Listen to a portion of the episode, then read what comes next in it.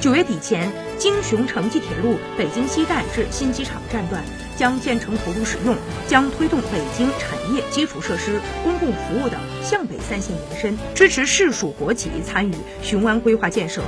京雄城际铁路建设工程是国家重点建设项目，是连接北京市区、北京新机场和雄安新区的重要轨道交通线。是描绘雄安新区千年大计宏伟蓝图和京津冀协同发展的重要组成部分。预计七月份，京雄城际铁路北京段将进入试运行调试阶段，九月份与北京大兴国际机场同步开通运营。